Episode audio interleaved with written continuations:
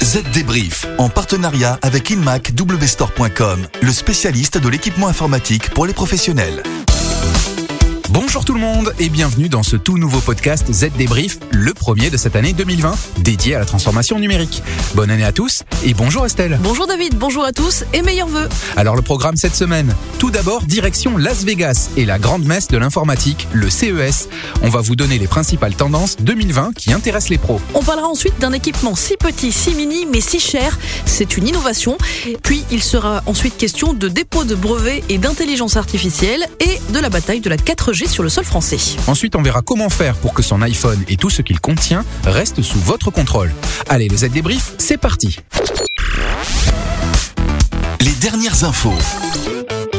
Notre première actu, David, concerne les trois grandes tendances 2020 qui comptent. Celle qu'on retrouve au Consumer Electronic Show, le CES donc, qui se tient en ce moment à Las Vegas. Ce salon est la grande vitrine des dernières technologies et des nouveaux produits électroniques. Les professionnels de la technologie et les DSI vont devoir prêter attention à trois domaines.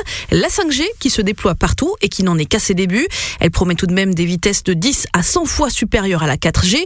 Et ça, ça devrait accélérer l'arrivée des technologies telles que les véhicules autonomes, l'Internet des objets ou encore la télémédecine. Autre technologie tendance, l'utilisation des données via l'analyse, l'intelligence artificielle et le cloud computing. C'est le traitement des données qui permet de personnaliser par exemple les télévisions et les objets connectés. Et enfin, troisième tendance, les nouveaux appareils comme les téléconnectés, les tablettes et les ordinateurs pliables.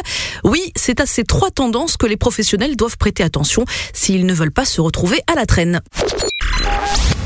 Pour évoquer ces nouveaux appareils, rien de mieux qu'un exemple. Le premier ordinateur portable pliable vient d'être présenté au salon par Lenovo.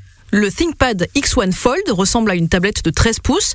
Il embarque un processeur Lakefield d'Intel, 8 Go de mémoire vive et un disque SSD.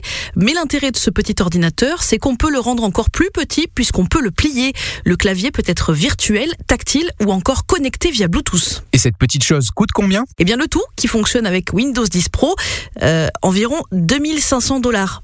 Ok, c'est pas donné, mais c'est petit. Mieux vaut ne pas le perdre au fond d'un sac. N'est-ce pas Estelle? Vous, la grande amatrice de larges sacs. Allez, maintenant on parle d'une décision qui devrait faire date. L'Office européen des brevets vient de rejeter deux demandes de brevets. La raison, tous deux auraient comme auteur non pas un être humain, mais une intelligence artificielle. Les demandes ont été émises par une IA baptisée Artificial Inventors, dirigée par le professeur Ryan Abbott de l'Université du Surrey au Royaume-Uni. Mais pourquoi faut-il forcément des inventeurs de chair et d'os? C'est la règle, et elle a été réaffirmée à cette occasion. Seul un être humain peut déposer un brevet, pas les robots. Dans un instant, on parlera chiffres et conseils pratiques, mais tout de suite, une petite pause. Aujourd'hui, en entreprise, la flexibilité et la mobilité sont essentielles pour répondre aux besoins d'interaction et de communication. Avec le PC Lenovo ThinkCenter Nano, optimisez l'espace de travail sans faire de compromis sur les performances et la sécurité. Plus petit qu'un livre de poche, il peut être déployé n'importe où avec un seul câble. Découvrez le PC Lenovo ThinkCenter Nano chez InmacWstore.com. Le chiffre marché. Le chiffre de la semaine maintenant, c'est le chiffre 4 pour 4G. Alors je sais, on parlait euh, de 5G tout à l'heure, mais avant ça, une bataille se livre en France entre opérateurs pour déployer et vendre de la 4G. Oui, et Orange confirme en ce début d'année son hégémonie en termes de sites 4G en métropole. Mais Free Mobile continue tranquillement de grignoter son retard sur ses concurrents. Et ce, grâce notamment à la libération récente de la bande des 700 MHz. Orange comptabilise 292 nouveaux sites 4G en service sur le territoire métropolitain en décembre. Bouygues Télécom et SFR en compte moitié moins. Free Mobile, toujours dernier en termes de nombre de sites 4G actifs, explose ces dernières semaines avec 620 nouveaux sites supplémentaires en seulement un mois. La guerre de la 4G est donc loin d'être terminée. Ça peut toujours être utile. Cette dernière rubrique, c'est vous, David, le grand fan d'Apple, qui avait la parole. Merci Estelle, puisque je vais vous expliquer comment protéger votre iPhone des intrusions malveillantes. D'abord, changez votre code d'accès à votre smartphone. Le jour et la date de votre naissance, oubliez. Trop simple à trouver.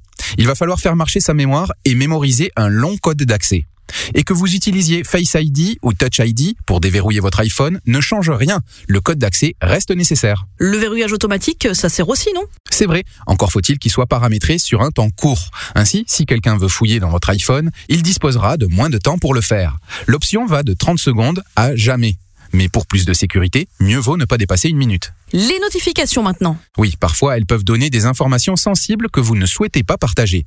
Il vous est possible de configurer leur affichage. Pour ce faire, direction Réglages, Notifications, afficher les aperçus pour définir le paramètre qui vous convient. Entre toujours, qui est peu sécurisé, si déverrouillé et jamais. Mais ce n'est pas tout. Pour que votre smartphone reste sécurisé, il s'agit aussi de se pencher sur les contrôles de sécurité de Safari, le blocage des appels entrants ou encore l'historique des requêtes Siri. Toutes les recommandations sont à retrouver sur votre site préféré zdnet.fr. Z Débrief, c'est terminé pour cette semaine. On se retrouve dans 7 jours. D'ici là, rendez-vous sur zdnet.fr. À la semaine prochaine. Z Débrief, en partenariat avec InmacWstore.com, le spécialiste de l'équipement informatique pour les professionnels.